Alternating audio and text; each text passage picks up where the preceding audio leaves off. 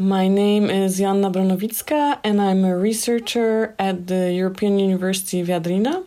I'm a sociologist of work, and I study how people work in the economy that's affected by digitization, specifically self employed workers, platform workers, and also how they resist new forms of technological control. You are researching in labor relations and resistance in platform economy. Could you explain to us what that means? I think what is important to keep in mind is that um, there's always an power imbalance between employers and employees. And in traditional economy, um, the way to address that imbalance was through organizing.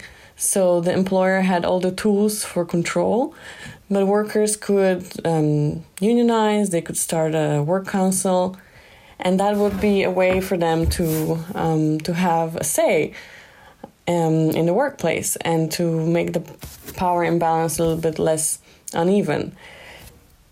And what happens in the gig economy, where people are mainly self employed, and specifically in the platform economy, is that this um, this form of collective organizing is very difficult.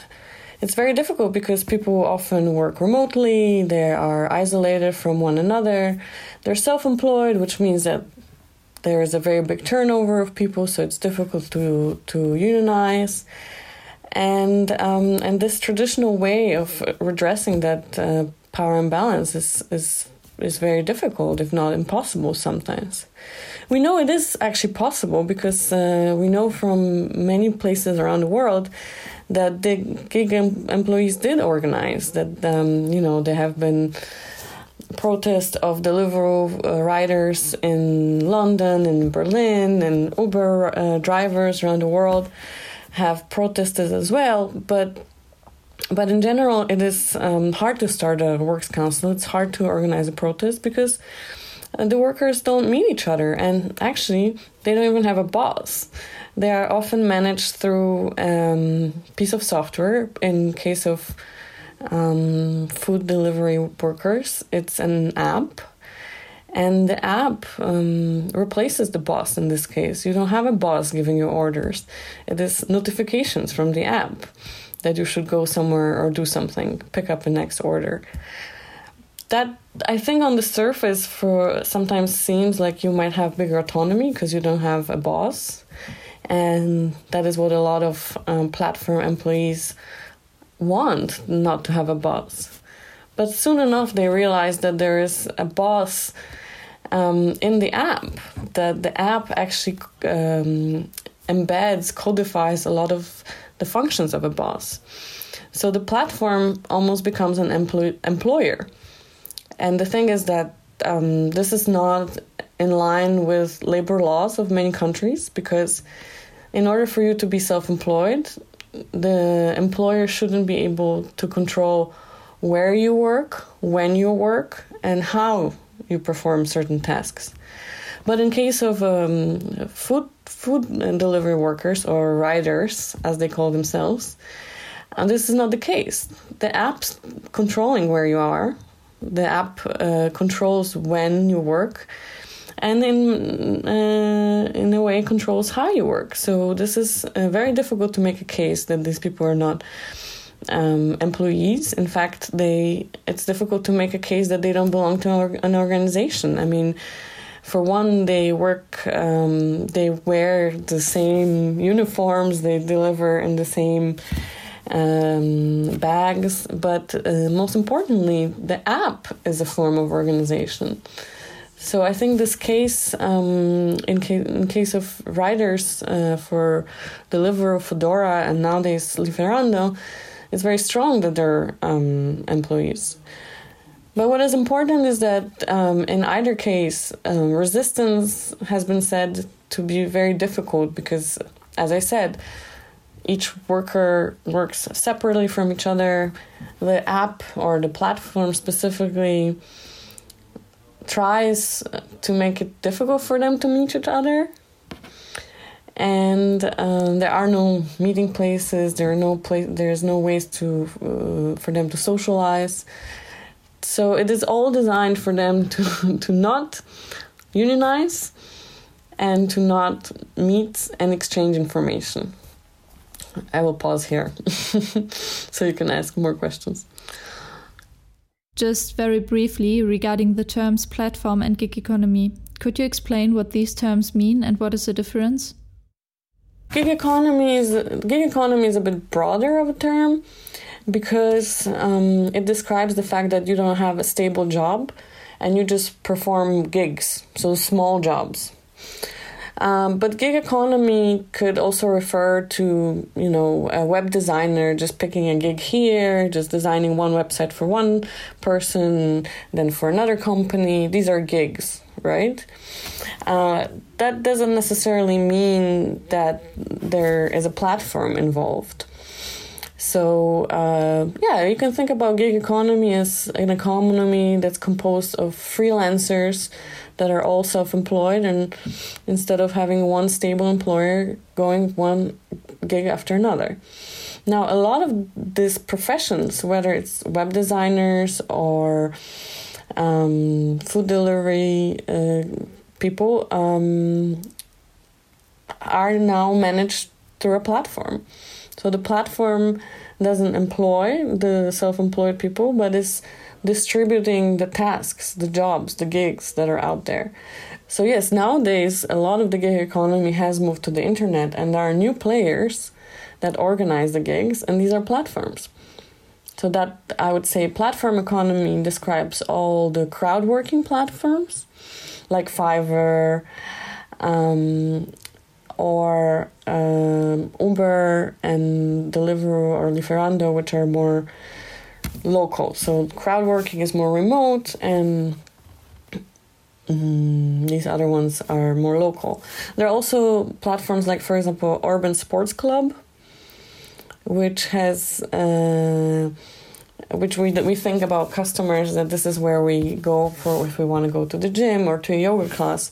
But Urban Sports Club is also acting as an, an employer because they are currently organizing the work of yoga teachers or fitness trainers, right? So this is also a platform economy. Together with your colleagues, you published the paper The App is the Boss The Work Relations in the Food Delivery Branch. What were your findings? The most important finding is that the way that the app works is that it is designed around a information asymmetry between the platform and the workers.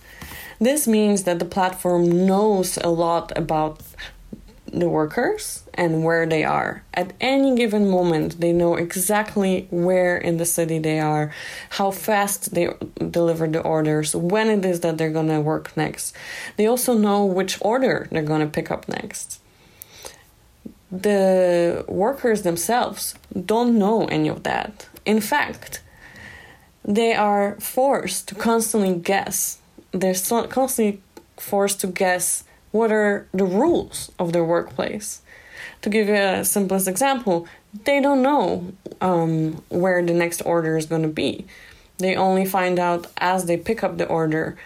And there's a lot of these things where the, the platform knows the algorithms that govern the work of uh, the riders, and the riders have no way of knowing. They are constantly guessing. They cannot ask a platform. The platform doesn't reply to any of the emails. And that information asymmetry is made worse by technology. Um, because there is no way of finding out. You would have to go to the back end of the app to find out.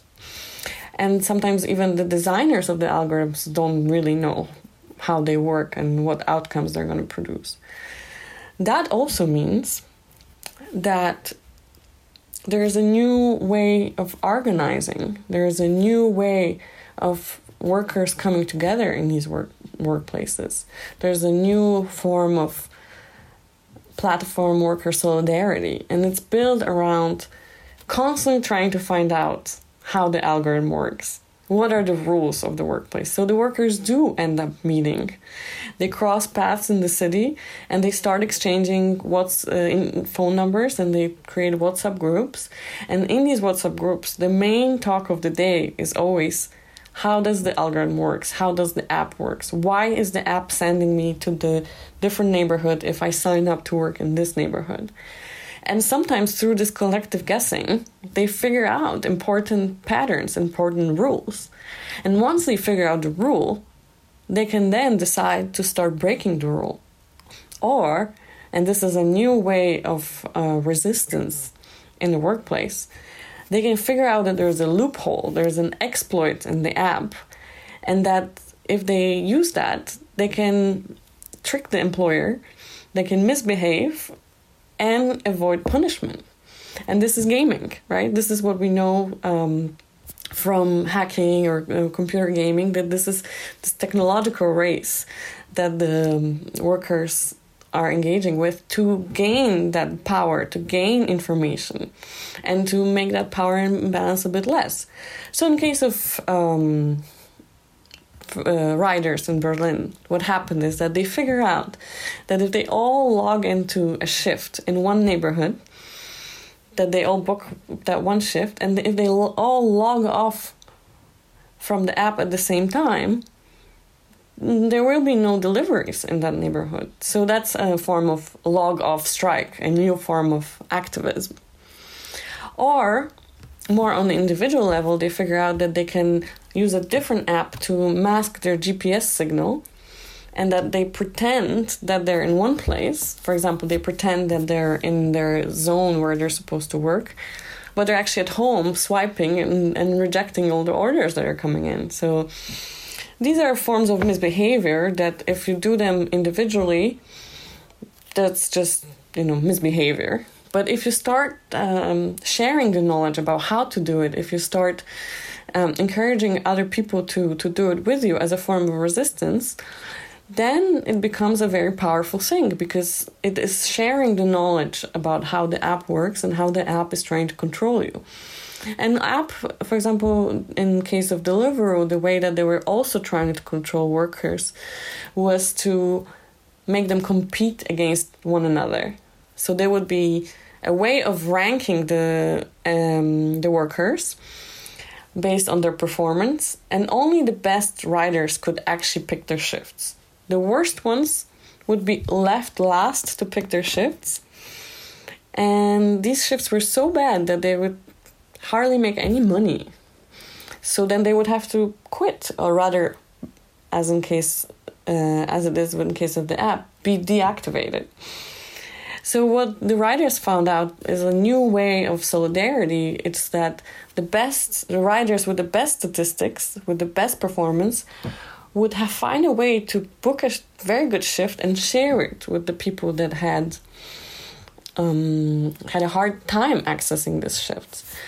So we see these new forms of um, solidarity, new forms of resistance that are not so obvious to um, to the general public. And I think that what is the most important finding of our study is that when it comes to algorithmic forms of management, when it comes to technological forms of control in platform economy, we have to look beyond strikes, um, unions and protests, these public forms of um, uh, resistance. We have to also understand that there's a lot of resistance happening that we don't see and we will might never know about.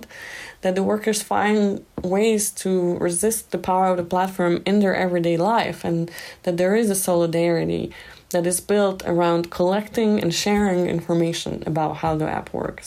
The paper was published in 2018. Do you think anything has changed since then? That's very, very interesting. In our case, we found out that the riders at Foodora were actually employees, and the riders at Deliveroo were self employed. And we were very interested to see if there is a difference between the two. And of course, there is a difference because uh, the riders with uh, a contract have a little bit more of the protections under labor law. But when it comes to technological forms of control, there was very little difference. The app was using very similar mechanisms to control the employees, to track them throughout the city, to rank their performance, to get rid of the weakest performers. In case of the self-employed delivery riders, they just didn't give shifts to the ones that didn't perform so well. In terms of Foodora, what happened is that everybody would be on Probezeit, everybody would be on trial period for six months, and every six months they would just fire a whole lot of people. And Foodora was acquired by Lieferando, and Lieferando continues with the policy of employing people but often on mini jobs or midi jobs. And they continue with this policy of telling people that after six months they will get a long term job, but actually it's very hard, if not impossible, to stay at Lieferando more than six months. Um, so it is not uh, precisely self employment, but it is still extremely precarious working conditions. And there's this added layer of digital precarity, which is that you don't know what the rules of your workplace are. You don't even know if they're actually going to keep you on the job for longer than six months.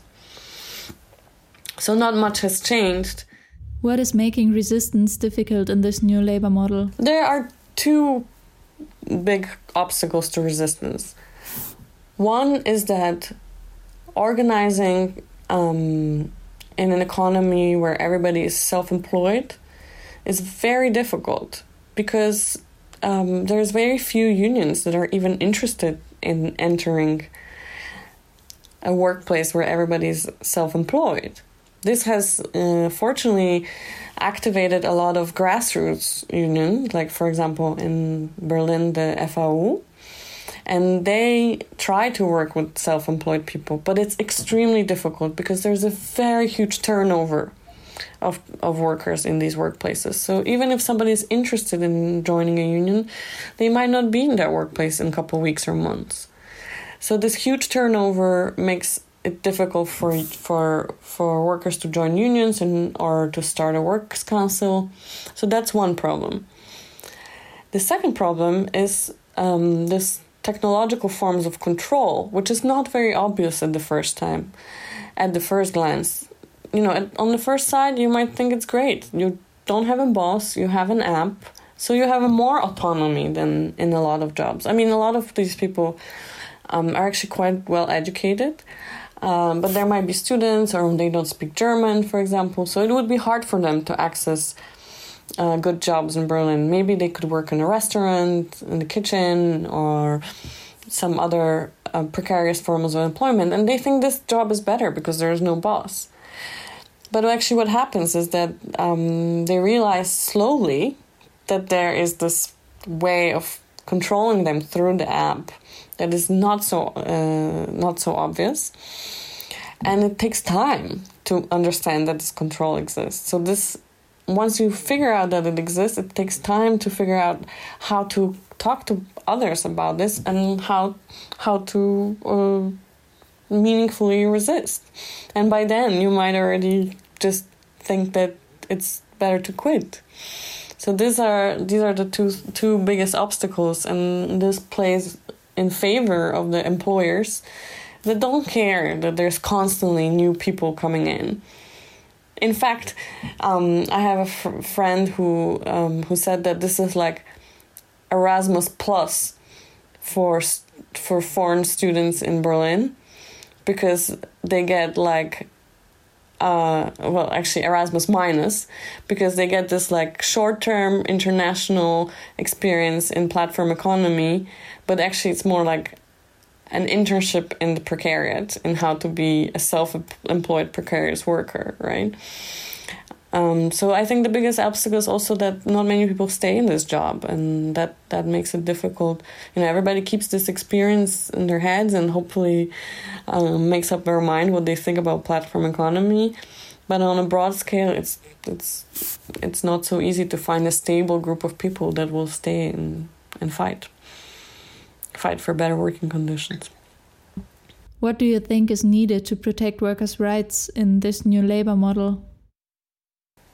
I think often in public discussions about this topic, um, there's a lot of emphasis on the fact that the workers should organize themselves because it's this old logic where unions are responsible for improving working conditions or uh, you should start a works council But I already explained how extremely difficult that is in the platform economy. So I think we should, instead of thinking about the bottom up model where the workers um, take control of their workplace, which is very difficult, we should think a little bit about a more top down approach, basically through regulation.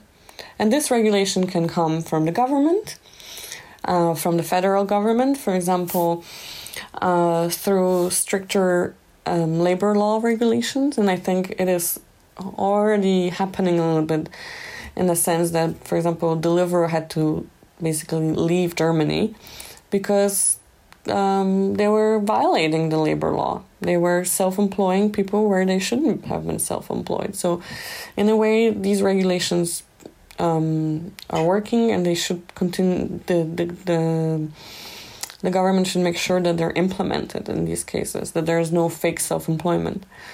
But there are a bunch of other things that we can do. For example, on even on the city level, we can just, for example, demand uh, more transparency from from certain platform like Urban Sports Club or or Uber or Deliveroo, because uh, they don't even want to tell you how many people work in these companies in the in the given city, right?